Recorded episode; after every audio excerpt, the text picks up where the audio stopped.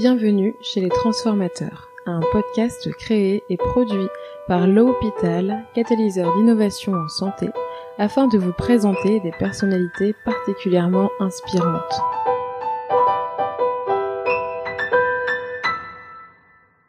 Professionnels de santé, entrepreneurs ou encore écrivains, ils et elles agissent au quotidien pour bouleverser notre système de santé.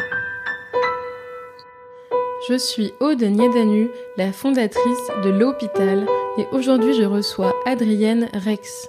Après 20 ans de carrière en tant que médecin urgentiste à l'APHP et au CHU de Bordeaux, sa carrière a pris un tournant lorsqu'elle a voulu découvrir le monde de l'innovation. Bonjour, je m'appelle Adrienne Rex 3, je suis médecin, j'ai 46 ans, j'ai exercé pendant plus de 20 ans euh, dans les hôpitaux publics dans différents secteurs, essentiellement aux urgences. Et aujourd'hui, euh, j'ai fait un pas de côté et j'ai rejoint différentes équipes euh, d'innovation et qui portent des projets de transformation au niveau de l'assistance publique hôpitaux de Paris. Alors pour commencer, peut-être que tu peux nous raconter un peu comment tu as décidé de faire médecine?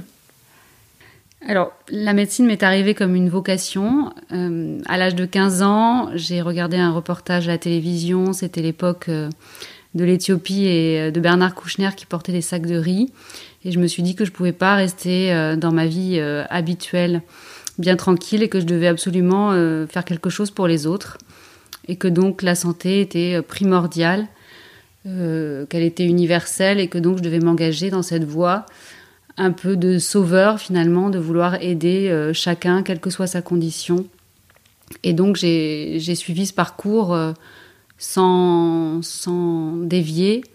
Et alors, est-ce que du coup ce métier d'urgentiste a répondu à tes attentes? Est-ce que tu avais bien cette sensation d'être utile et de sauver des vies? J'ai adoré le métier d'urgentiste parce que euh, c'est un métier polyvalent, un métier d'équipe où l'un sans l'autre on peut pas avancer, et on peut pas on ne peut pas exercer nos missions. Et également, c'est un métier où on est au cœur de la société, on reçoit euh, les gens, quelles que soient leurs conditions de ressources, quelles que soient leurs conditions de vie. Euh, et chacun est dans la même situation finalement. Euh, on accueille tout le monde, quelles que soient ses conditions, quels que soient ses problèmes. et j'ai adoré la, force en fait du travail d'équipe aux urgences. D'accord. Est-ce qu'il y a des moments qui t'ont marqué justement de cette période aux urgences? Beaucoup. Enfin, de la vie aux urgences, elle est émaillée de moments particuliers. Je peux me rappeler en priorité de mon début de carrière de médecin urgentiste senior euh, en 2003 avec la canicule à Paris. J'étais à Paris à l'époque. Des moments effectivement très forts où on s'est trouvé pris de court dans une crise sanitaire imprévue, euh, un peu comme celle qu'on vient de traverser, ou qu'on est en train de traverser. Euh, une grande solidarité entre les équipes, entre les soignants, euh, avec les pompiers qui refroidissaient les algécos dans lesquels étaient les urgences à l'époque non climatisées, des patients qui arrivaient jour et nuit euh, de façon tout à fait intensive et, une mobilisation totale des équipes déjà comme on a pu la vivre aujourd'hui. voilà. Et donc tu es resté 20 ans aux urgences, c'est ça? Alors j'ai travaillé pendant 4 ans en tant que médecin senior aux urgences euh, de l'hôpital Saint-Antoine à Paris. Et ensuite je suis retournée vivre à Bordeaux, donc où j'avais fait mes études. Euh, voulant à l'époque, euh, ne sachant pas déjà trop vers quoi j'allais m'orienter, j'ai retrouvé le service des urgences de Bordeaux, finalement du CHU également, où là j'ai eu l'opportunité assez rapidement de rejoindre le service de réanimation médicale comme chef de clinique puisqu'à l'époque, le chef de service était chef de service des deux unités. Là, j'ai appris énormément, euh, mais j'ai eu des collègues formidables qui m'ont tout appris, puisque quand on est urgentiste, on n'est pas forcément vraiment réanimateur. Euh, j'ai eu la chance d'être accompagnée dans ce parcours. Euh, j'y ai passé deux ans, deux ans très riches, également dans le, le travail d'équipe, dans le, travail relationnel aussi avec les familles. vraiment très intense. Ensuite, je suis revenue aux urgences et là, j'ai eu euh, un poste de praticien hospitalier en fait au CHU de Bordeaux, à l'hôpital Saint-André en centre-ville.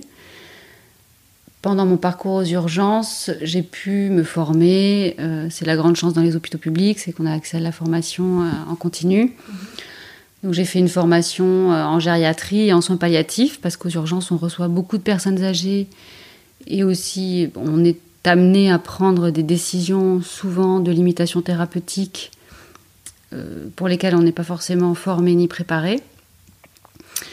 Et j'ai également travaillé pendant deux ans dans une euh, permanence d'accès aux soins de santé, c'est-à-dire euh, c'est une structure de soins qui permet l'accès aux personnes démunies en situation de précarité, quelles que soient leurs conditions de ressources, et qui se trouve à l'intérieur en fait des hôpitaux.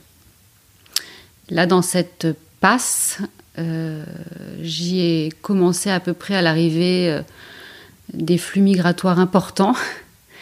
Et donc j'ai été confrontée euh, pendant, pendant ce temps à, à, la réalité de ce qu'ils avaient pu vivre pendant leur parcours migratoire, des traumatismes qu'ils témoignaient. et ça m'a paru assez compliqué en fait de d'y exercer en tant que médecin, d'essayer de proposer des traitements à des gens qui en fait étaient en grande souffrance euh, psychosociale essentiellement, et de proposer des traitements euh, à des gens qui dormaient dehors, ça me semblait complètement inadapté. Euh, c'est pour ça que voilà, j'ai préféré finalement faire un pas de côté et arrêter cette mission-là. voilà, donc j'ai arrêté ma ma carrière euh, d'urgence et de médecin de passe il y a trois ans. Euh, j'ai fait un pas de côté, j'ai pris une disponibilité de mon statut de praticien hospitalier. Du coup, euh, je savais que dans le monde de la santé, il se passait beaucoup de choses en dehors de la pratique clinique, mais en tant que médecin de terrain, médecin clinicien, j'y avais pas forcément accès. J'avais également constaté qu'il était difficile de porter des projets quand on était euh, euh, médecin urgentiste. T'as essayé, toi, avant de porter des projets? J'ai essayé, j'en ai, j'ai réussi à en porter euh, quelques-uns, dont un dont je suis plutôt fière aujourd'hui. C'est un, un projet qui s'appelle euh, démarche éthique et qu'on a pu intégrer en fait dans les logiciels euh, des urgences et de l'hôpital du CHU de Bordeaux. Est-ce que tu peux nous expliquer un peu à, quel problème ça, ça, répondait par exemple? Quand un patient arrive aux urgences, euh, parfois il faut savoir quel niveau de soins en fait on doit proposer en fonction de la de sa situation de dépendance, euh, de ses polypathologies, de son âge, souvent de facteurs intriqués, euh, et effectivement savoir ne pas faire d'obstination déraisonnable. Quand on est urgentiste, on est tout seul, surtout la nuit. Euh, enfin là où je travaillais en tout cas c'était le cas et il y avait des patients qui manifestement étaient très dépendants, très âgés, avec beaucoup de comorbidités et qu'il ne semblait pas raisonnable, par exemple, de devoir euh, réanimer ou mettre sous assistance respiratoire euh, au vu de leur, état, de santé, mais pour lesquels il valait mieux proposer des soins curatifs, symptomatiques, euh, mais pas forcément de réanimation. Donc pour arriver à encadrer un peu tout ça et ces décisions de l'urgentiste qui, qui, se retrouvait souvent seul euh, j'ai développé un, outil qui s'appelle Démarche éthique, euh, en lien avec tout, tout ce que j'avais pu apprendre euh, pendant mes deux ans en réanimation sur les limitations thérapeutiques. L'idée, c'était d'encadrer en fait les décisions, qu'elles soient le plus claires possible pour celui qui les prend, mais aussi dans la collégialité avec bah, le patient quand il peut s'exprimer, sa famille ou d'autres médecins qu'on pouvait solliciter, qui est spécialistes en fonction des cas, et que tout ça puisse être tracé en fait dans le dossier euh, du patient, le dossier informatique, pour que l'équipe suivante qui arrive au lendemain matin euh, puisse comprendre euh, les décisions prises, puisse les transmettre éventuellement aux familles, et qu'il y ait une logique en fait dans la prise en charge, dans la continuité de la prise en charge du patient. Donc ce travail-là, ça a été un travail de groupe, hein, donc inspiré de des travaux euh, de collégialité pluridisciplinaire que j'avais euh, que j'avais vu en réanimation. Et ensuite, on, a, on l'a déployé euh, sur d'autres sites en fait et d'autres services du CHU de Bordeaux. Mais du coup, moi, ce qui m'intéresse, c'est un peu le tout début du projet. Quand je me dis, tiens, j'ai une idée, ça serait bien qu'il y ait ça.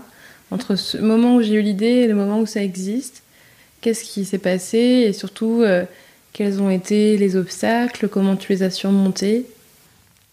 Alors les obstacles, bah, ça a été de, d'embarquer des gens avec soi, parce que finalement il faut trouver des alliés, hein, des gens qui sont d'accord pour passer un peu de temps pour travailler ensemble. Euh, des gens qui sont voilà qui sont partie prenante euh, qui sont confrontés aux mêmes problématiques et qui sont d'accord pour y réfléchir ensemble après les obstacles ça a été effectivement que c'est de dépasser le niveau local en fait de, pouvoir communiquer de pouvoir euh, voilà transmettre aux collègues à l'intérieur de l'hôpital mais alors encore plus difficile dans les autres sites du CHU de Bordeaux. Et au contraire, quel est peut-être le grand apprentissage que tu as pu faire sur ce projet ou sur d'autres projets que tu as portés en étant euh, médecin? Bah, Le plus grand apprentissage, c'est que tout seul, on peut rien faire. C'est que c'est la force du collectif, en fait, moi, que j'admire à l'hôpital. C'est que hum, autour du patient, il n'y a pas que le médecin, il y a avant tout l'aide-soignant et l'infirmier. Euh, qui sont souvent euh, des, sources d'informations euh, très précieuses pour le médecin et qui sont le plus souvent d'ailleurs aux côtés du patient, le médecin le voit beaucoup moins. C'est la force de l'équipe en fait, moi, que, que, je, que je trouve admirable à l'hôpital. Et alors derrière cette expérience, tu dis que tu as donc pris une disponibilité, que tu as fait un pas de côté. Est-ce que tu peux nous expliquer un peu cette décision et puis où tu en es aujourd'hui? Donc comme je disais, euh, la vie aux urgences, elle est passionnante, elle est, elle est riche, elle est, on, a vraiment on est vraiment au cœur de la société, mais elle est aussi fatigante. Euh, elle, est exigeante puisqu'il faut travailler jour, euh, nuit, week-end, sans compter. Voilà. Donc du coup, il y a trois ans, j'ai fait un pas de côté en voulant découvrir un peu le monde de la santé de façon plus large que celui de simplement clinicien. J'ai donc pris une disponibilité et je me suis dit la meilleure façon euh, d'aller découvrir euh, le monde qui m'entoure, c'est de reprendre une formation.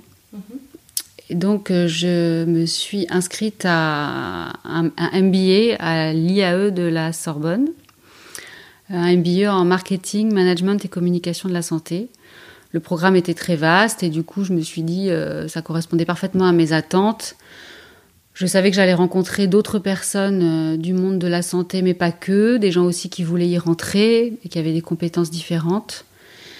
Euh, je savais que j'avais envie d'apprendre, que j'avais envie de découvrir euh, tous ces univers complémentaires en fait à la pratique clinique. Donc, donc je suis revenue vivre à Paris pour faire cette formation. C'est courageux après avoir fait quoi 10 ans de médecine?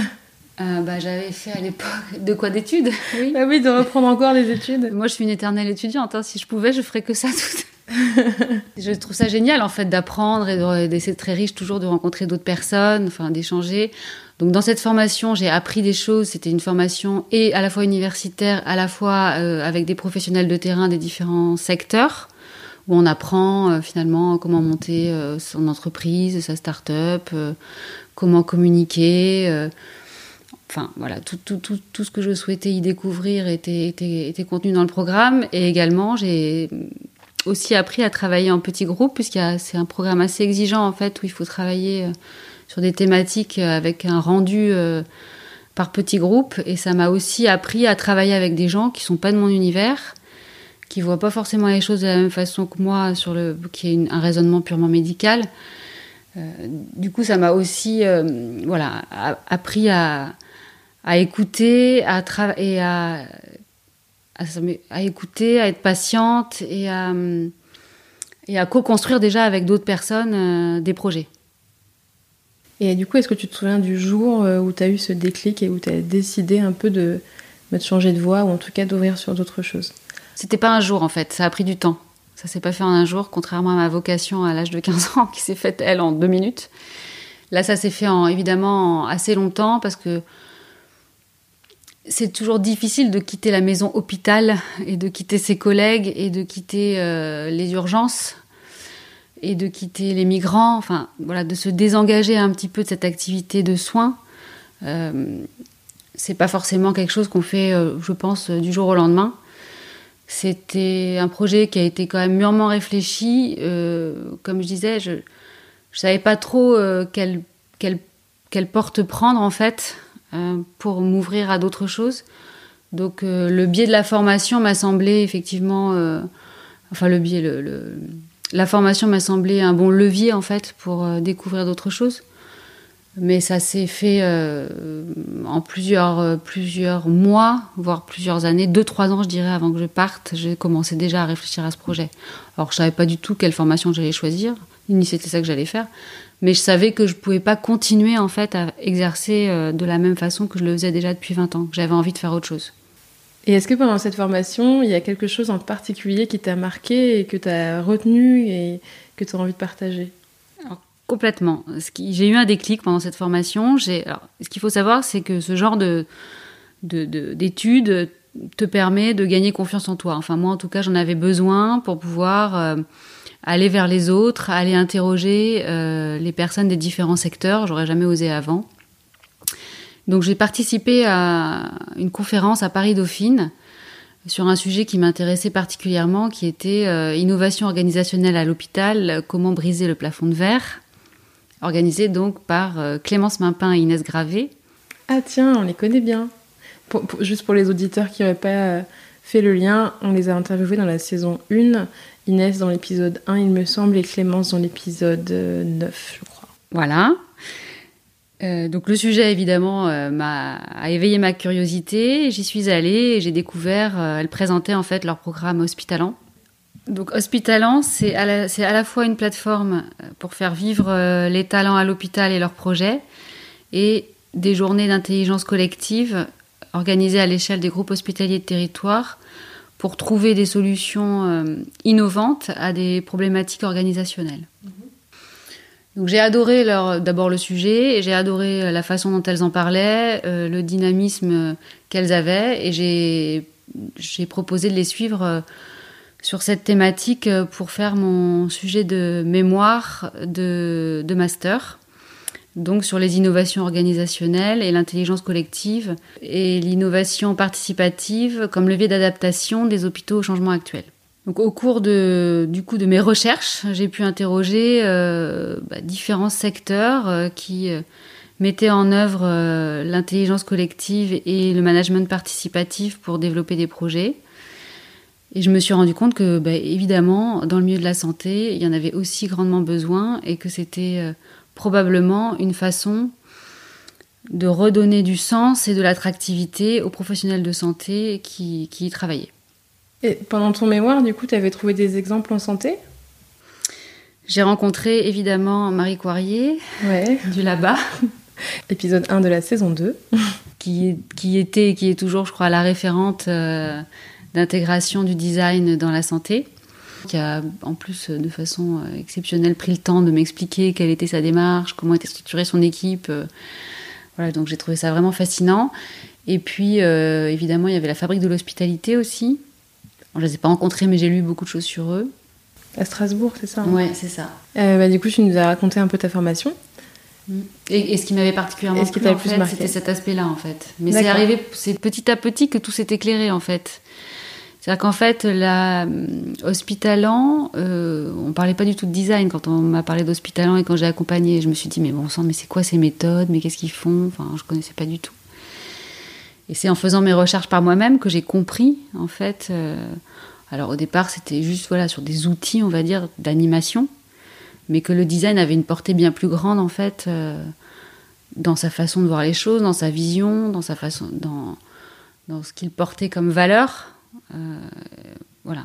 Donc, euh, de quelle valeur on parle? On parle de la valeur de, en fait, euh, avoir un regard totalement neuf sur les problématiques en, en interrogeant et en, et en, observant toutes les parties prenantes du problème avec un regard naïf et empathique, c'est-à-dire sans jugement. Déjà, je trouve ça assez vraiment intéressant. Ensuite, l'idée que finalement, les personnes qui tournent autour d'un problème sont tous des utilisateurs ou des usagers. Donc en santé, c'est aussi bien euh, les patients, bien sûr, que les aidants et que les soignants. la valeur également de, de se dire qu'en fait la solution elle doit pas venir euh, de personnes qui l'ont pensée mais qu'elle doit être co-construite par ceux qui en ont besoin.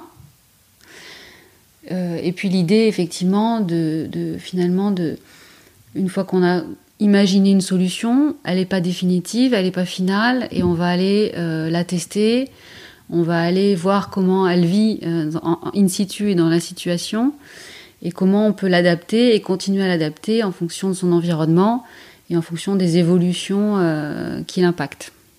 Ouais. Ouais, bah moi, c'est clairement aussi des choses qui me parlent énormément. Et c'est amusant que tu dises qu'à la base, tu savais pas que ça s'appelait le design, parce que j'ai un peu la même expérience que toi. C'est-à-dire que moi, au tout début de l'hôpital, je me suis dit, euh, j'aimerais bien euh, que j'arrive à créer des solutions pour les hôpitaux, pour les médecins, mais moi j'ai pas fait médecine, je sais pas trop comment m'y prendre, mais je vais arriver avec un regard neuf, je vais essayer de vraiment écouter les gens, et c'est eux qui vont me dire comment je peux les aider. Et c'est en partageant cette idée-là autour de moi qu'à un moment on m'a dit mais ce que tu dis là, c'est un nom, c'est du design thinking. Et c'est là que j'ai commencé à lire des bouquins, je me suis dit waouh, mais c'est génial Moi, c'est ça aussi, ça m'est apparu comme ça. Le design est arrivé un peu à la fin du process, quoi. Et en fait, on en parle aujourd'hui, nous, facilement, mais je crois que c'est un mot qui est difficile à expliquer euh, et à faire comprendre, parce que le design, les gens voient ça comme la conception d'objets. Alors effectivement, ça se rejoint, évidemment, puisque le design, c'est l'idée de faire quelque chose qui est utile et qui en même temps est esthétiquement euh, beau. Donc je crois que ça peut se décliner en fait aussi bien pour un objet que pour une organisation, que pour un service, que pour une expérience. Donc là, ça se rejoint. Mais le mot est un peu galvaudé aujourd'hui, euh, un peu partout, et perd un peu du coup de, sa valeur. Oui, et puis euh, je pense que on sait que designer c'est un métier, on sait que c'est un métier qui a l'air difficile, et je pense qu'il y a aussi un peu un, une crise de légitimité euh, de est-ce que moi j'ai le droit de dire que je veux faire du design alors que j'ai pas je suis pas designer j'ai pas le diplôme de designer tu vois? Ah bah moi je me dis pas ça. Moi je suis très admirative des designers. Parce que en plus ce que j'ai pas dit c'est qu'ils apportent quand même un, aspect créatif et graphique aux solutions Pardon, je, crois que je me suis mal exprimée parce que moi, ce que je voulais dire, c'était plus que. Euh, ah, quand tu dis tu te dis pas ça, tu veux dire tu te dis pas que t'es designer, c'est ça que tu veux dire? Oui. Ouais, mais en fait, je trouve qu'il y a, une dimension intéressante dans, tout ça qui est de se dire finalement euh, ce que tu as cité toi pour expliquer ce que tu les valeurs du design tout le monde peut se les approprier et en fait si on prenait tous la peine de se les approprier euh, on aurait une manière de concevoir les choses qui serait euh, beaucoup plus vertueuse et, du coup c'est vrai que le fait d'utiliser ce terme de design thinking de design ce que nous-mêmes on utilise parce qu'on ne sait pas comment l'appeler autrement mm. Euh, bah, ça met un peu une barrière où finalement je pense qu'il y a des gens qui n'osent pas euh, utiliser ces termes ou s'approcher trop, trop près de ces méthodes en se disant je suis pas légitime parce que moi je suis pas designer. Tout comme il y en a plein qui osent pas aller vers la santé en se disant je suis pas légitime parce que moi je suis pas médecin. Est-ce que tu en penses de ce côté-là de, de, rendre, de rendre les méthodes et de rendre les, milieux beaucoup plus inclusifs et ouverts à des personnes extérieures euh, qui peut-être n'oseraient pas, mais qui en fait ont aussi une place. Tu vois, comment toi, en tant que médecin, tu t'es dit, moi aussi j'ai le droit de faire du design? Alors je pense que le design, euh, et j'ai mis un peu de temps à le réaliser, c'est du soin. Ça peut paraître un peu énorme de dire ça, mais pour moi c'est vrai. Du soin au sens de care, parce que en fait, euh, comme je l'ai expliqué, quand on prend du temps, qu'on interroge les gens, qu'on construit avec eux les solutions et pour que tout le monde finalement à la fin euh, se sente mieux et que la solution puisse être bénéfique à tous, ça reste, pour moi c'est dans le domaine du soin. Donc il y a à mon avis un lien très fort en fait entre le soin et le design et c'est pour ça qu'il me paraît tout à fait évident que en effet sans parler forcément euh, de designer, tout le monde devrait dessiner et designer ces projets et ces solutions à l'échelle pour commencer par exemple des services. Ce, lien que tu fais entre le soin et le design euh, m'inspire vraiment quelque chose qui émerge euh, à force d'évoluer dans cet écosystème et puis aussi à force d'essayer d'expliquer quel est le point commun entre tous ces transformateurs qu'on invite dans le podcast? Et il y a un truc qui ressort énormément, je trouve, quel que soit leur parcours, leur métier, c'est l'humilité. Et en fait, j'ai l'impression que c'est la posture du design, finalement, c'est une posture d'humilité. Parce que le cœur de tout ça, c'est de dire la seule personne qui sait, c'est celle qui va utiliser. Et moi, ce que je pense a moins de valeur. Donc en fait, c'est une posture très humble. Et j'ai l'impression que finalement, le soin aussi, c'est une posture très humble. Qu'est-ce que tu en penses Je suis d'accord, je suis complètement d'accord. Effectivement, j'avais pas encore imaginé cet aspect-là, mais effectivement, je crois que les, le soin et les soignants sont très humbles. Effectivement, l'humilité est un point commun entre le, entre le design et le soin. Je suis d'accord. Pourquoi? Désolée, ça émerge en même temps que je te parle. Hein. Je te prends euh, par surprise avec mes questions, mais ce que tu dis est intéressant et ça me fait penser à ça. En tout cas, le design peut apporter l'humilité nécessaire euh, aujourd'hui à la réorganisation et à la transformation, on va dire, euh, euh, des services ou des unités ou des pôles, des, enfin des DMU, etc. Je crois que ce qui est important aujourd'hui, ce que tout le monde demande, c'est d'être un peu chacun à un niveau égal, en tout cas pour envisager l'avenir. Euh, alors pas égal dans sa formation, mais égal euh, dans sa participation en fait au projet. Euh, et je crois que la posture descendante, médecin qui a un peu tous les pouvoirs sur les autres, elle, elle, a, elle doit évoluer, elle peut plus exister comme elle existait avant. Et je crois qu'aujourd'hui, ce dont témoignent d'ailleurs la plupart des professionnels de santé, c'est qu'ils ont besoin d'être écoutés, qu'ils ont besoin d'être valorisés, d'être reconnus par les médecins avec qui ils travaillent. Et je pense que dessiner les projets ensemble, ça peut être un bon moyen de leur montrer euh, l'importance qu'ils ont aussi euh, dans les équipes. En fait, le terme là qui me vient à l'esprit, c'est démocratie. Exactement. C'est la définition de la démocratie. Démocratie participative, ouais. Tout à fait. Faire rentrer la démocratie euh, dans les services hospitaliers. Mais évidemment, au même titre qu'elle euh, qu'elle est aujourd'hui très forte euh, dans la, dans la citoyenneté, elle, elle, doit aussi être aussi forte dans les, dans les établissements de santé, évidemment. Ben, merci beaucoup. En tout cas, c'est passionnant cette euh, discussion. On va revenir à la suite de ton parcours, puisque donc là, on en était à ton mémoire que tu as soutenu. Et comment aujourd'hui ça s'insère dans ta carrière? Qu'est-ce que tu fais en fait aujourd'hui? Alors, j'ai la chance finalement euh, d'avoir cru en, mes rêves, on va dire, depuis le début, d'avoir cru euh, qu'il était possible aussi, euh, en tant que médecin, de participer à, ces changements et à ces évolutions nécessaires dans les hôpitaux. J'ai été donc en lien pendant toute cette période quand même marquée aussi par, par la crise. je suis restée en lien avec toutes ces personnes qui portait euh, ces projets de transformation, dont Inès Gravé. Donc, je travaille aujourd'hui à la mission innovation de l'hospitalisation à domicile de l'assistance publique avec elle, euh, et également euh, à la direction des projets de la transformation du groupe hospitalier Paris-Sorbonne, de la PHP également.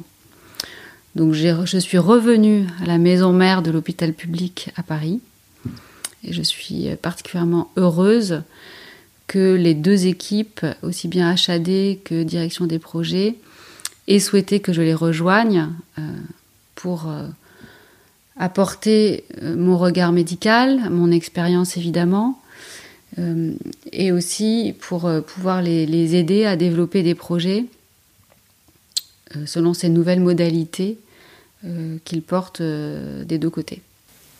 Et en quoi tu penses que d'intégrer justement tout ça euh, ça va transformer l'hôpital? Alors, transformer l'hôpital, c'est quand même euh, très présomptueux. Alors, je pense que, comme j'ai dit, travailler euh, sur des, avec des méthodes nouvelles sur le plan organisationnel, avec l'aide des designers notamment, mais pas que, en partant des équipes, en essayant de les accompagner dans euh, la réponse à leurs problématiques de terrain, euh, va permettre de leur redonner du sens à leur travail, de leur redonner de l'engagement, de remettre de l'attractivité euh, dans les postes. Euh, je pense qu'aujourd'hui, la valorisation financière ne suffit pas. On l'a bien vu avec le Ségur et les départs euh, non remplacés actuellement. Aujourd'hui, il y a une crise de sens, une quête de sens pour tout le monde, quel que soit le métier dans le soin en tout cas. Et je pense que adopter cette posture finalement d'humilité envers euh, tous les soignants et leur permettre de construire, de développer leurs projets comme eux le souhaitent pour répondre à leurs besoins, c'est un formidable levier, je pense, euh, d'attractivité et d'engagement. D'accord. Et alors moi, si je suis euh, directrice d'un hôpital et là, je t'écoute et je me dis, ah ouais, c'est une bonne idée, je vais le faire. Par où on commence? Donc si je suis directeur et que je veux euh, répondre de cette façon-là, je pense qu'il faut créer une équipe pluriprofessionnelle, décloisonner les postures, euh, intégrer à l'équipe de direction des soignants. alors médecins, mais pas que, ça peut être aussi des cadres de santé, enfin des personnes qui ont de l'expérience. une expérience de l'hôpital, mais aussi une expérience de la ville et des différents réseaux, c'est évidemment un plus et puis intégrer euh, un designer à l'équipe qui va forcément euh, nous apporter son regard à lui. Euh, après, son regard différent et qui, qui, est complémentaire, à mon avis, à l'élaboration de tous ces projets. Donc, direction, professionnel de santé et designer. Je pense que c'est le trio gagnant. Ok, et une fois que j'ai fait mon équipe, qu'est-ce que je fais? À quelle échelle déjà? Parce que je pense que c'est pas évident de se poser cette question-là. Si je fais le truc à grande échelle, euh, peut-être que c'est une machine à gaz. Si je fais le truc à petite échelle, euh, est-ce que ça a de l'impact euh, Comment je m'y prends? À mon sens, il faut commencer sur une petite échelle, petite équipe, en mesurant. il faut partir d'un problème et non pas d'une solution. solliciter des équipes, c'est ce qu'on fait sur carte blanche en fait à la HAD. Il y a eu un appel à, à projet en demandant aux équipes définissez-nous une problématique, ne pensez pas solution et on va vous accompagner pour euh, trouver cette solution, mais ça va prendre longtemps, ça va prendre du temps parce qu'on va passer par toutes les étapes du design thinking. Et alors là, du coup, sur le programme euh, Carte Blanche euh, dont tu parlais à HAD, que tu as co-construit avec Inès Gravé et que vous êtes en train d'animer, vous en êtes où? Est-ce que tu peux nous en parler un peu? Moi, j'ai rejoint Inès au mois de septembre. Elle avait déjà composé un jury qui avait sélectionné 10 euh, équipes. Il y a eu 17 équipes euh, qui ont répondu à travers des vidéos euh, à l'appel à projet. Donc j'étais déjà agréablement surprise de voir comment toutes ces personnes de la HAD arrivaient à, se mobiliser à se motiver pour répondre. ces 10 équipes, elles sont accompagnées finalement de façon quasiment hebdomadaire au jour le jour. Après une phase, elles sont en phase d'exploration là donc euh, avec des thématiques euh, plutôt organisationnelles. Quand tu dis exploration, ça veut dire quoi? Alors elles, euh, elles font des, des, entretiens, des interviews des différents utilisateurs et personnes concernées par la problématique. Donc on les a formés, on les a briefés sous forme de webinaires avec des, des outils méthodologiques. Et on leur demande du coup là, d'ici la, la, la, moitié du mois de novembre, de nous de nous faire un rendu sous forme de persona, euh, avec des citations, avec des verbatims, pour essayer euh, finalement euh, de, trouver un petit peu les angles morts et, et, voilà, de, de, définir des, des, portraits types en fait des utilisateurs. Et on organise ensuite, début décembre, une journée, on va dire, d'intelligence collective, appelée aussi Créaton, où là, toutes les équipes vont être réunies euh, dans, un, dans un lieu qui s'appelle le, Centre de recherche interdisciplinaire à Paris. Il y aura également des invités du monde de l'innovation et du monde de la santé, aussi bien intra-hospitalier qu'extra-hospitalier. Il y aura euh, Aude et l'hôpital qui vont venir nous aider à animer cette journée. et à faire euh, et à faire tout le graphisme et, et, tout ce qui pourra. Euh, on est ravis de vous aider là-dessus, ouais. Voilà, donc grâce à vous, je pense que ça va être une journée particulièrement nouvelle pour l'hôpital public. Et on espère qu'elle qu'elle rendra les gens heureux et que elle, elle, pourra faire tâche d'huile et ensuite être le, début en fait de nouvelles modalités aussi d'organisation de journée de travail quoi. Ouais, ben, moi je suis ravie de savoir que vous avez réussi à faire ça. En interne d'une structure comme, euh, comme le, la paix qui est énorme et qui est ancienne et on se dit que c'est pas forcément facile de les faire bouger ce type de structure. Et je pense que c'est une première euh, dire une première pierre mais le mot pierre est pas adapté. C'est pas quelque chose de fixe. C'est plutôt une première étincelle je pense euh, en tout cas j'espère pour vous et on est ravis avec l'hôpital de donner un coup de main sur un projet comme celui-là qui résonne énormément avec ce qu'on fait, hein, puisque la démarche, c'est celle qu'on prône et, qu'on enseigne et qu'on partage euh, depuis 4 ans. Euh, et l'état d'esprit derrière, de reconnaître les talents, les idées de chacun, c'est quelque chose qui nous tient énormément à cœur aussi. Et je pense qu'on va. Tu parlais de valeurs tout à l'heure, on en partage pas mal des valeurs et je te remercie beaucoup d'avoir partagé aussi ton expérience. Euh, j'aime bien poser une question à tous les invités, euh, c'est euh, celle de la devise. Est-ce que toi, tu as une devise? Oui, alors ma devise, c'est à cœur vaillant, rien d'impossible. Ah, J'adore. Le dernier, le dernier épisode qu'on a fait avec Nolwenn Fèvre, elle avait aussi parlé de ça un peu, avec Nelson Mandela qui dit c'est impossible jusqu'à ce qu'on le fasse. C'est rigolo qu'on retrouve aussi ça dans c'est une phrase de transformateur, ça, clairement, hein, de se dire euh, j'ai pas peur, je vais y aller. C'est comme ça qu'on arrive à faire bouger les choses. Euh, en tout cas, ça te va bien. Euh, et la dernière question que je pose systématiquement, c'est à ton avis, qui sont les prochains invités que nous devrions contacter Qui sont les transformateurs et transformatrices que tu connais, que tu admires, que tu aimerais que nous invitions? Alors j'ai pensé à Noël Bernard, qui est un médecin praticien hospitalier au CHU de Bordeaux, avec qui j'ai travaillé justement sur le projet des marches éthiques, par exemple, et qui aujourd'hui est particulièrement investi dans la santé durable, en fait, au CHU de Bordeaux. Donc il y a évidemment de multiples dimensions, mais et qui développe tout, tout le projet développement durable à l'hôpital. Voilà, avec qui je suis en lien, qui a écrit un livre récemment, et je pense qu'elle a beaucoup de choses à dire sur ses expériences euh, vécues et euh, qu'elle est en train de porter. Hier, j'ai déjeuné, j'ai eu la chance de déjeuner avec le directeur de Sainte-Anne, l'hôpital Sainte-Anne, où il y a donc le laboratoire d'innovation de Marie Coirier. Et il était particulièrement ouvert justement euh, à inclure euh, donc des designers, mais aussi euh, il travaille avec des méthodes de lean management. Enfin, on a beaucoup échangé là-dessus. Et je pense qu'il porte une vision, en tout cas une, envie de, de, faire, de transformer l'hôpital par les professionnels qu'il compose. Et je pense qu'on se rejoint sur pas mal de sujets. Ok, bah écoute, c'est bien noté. Merci beaucoup à toi, Adrienne. C'était un super moment. Euh, je te souhaite euh, énormément de réussite dans tous tes projets, de réussir à porter cette vision. On est de plus en plus nombreux à le faire, je pense, donc ça va bouger, j'y crois.